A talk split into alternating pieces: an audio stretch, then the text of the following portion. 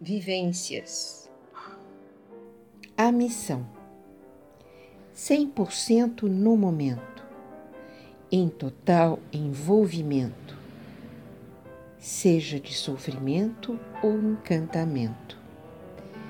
Neste processo, temos acesso com ingresso de grande sucesso, de conscientização para a libertação com a meditação de interiorização.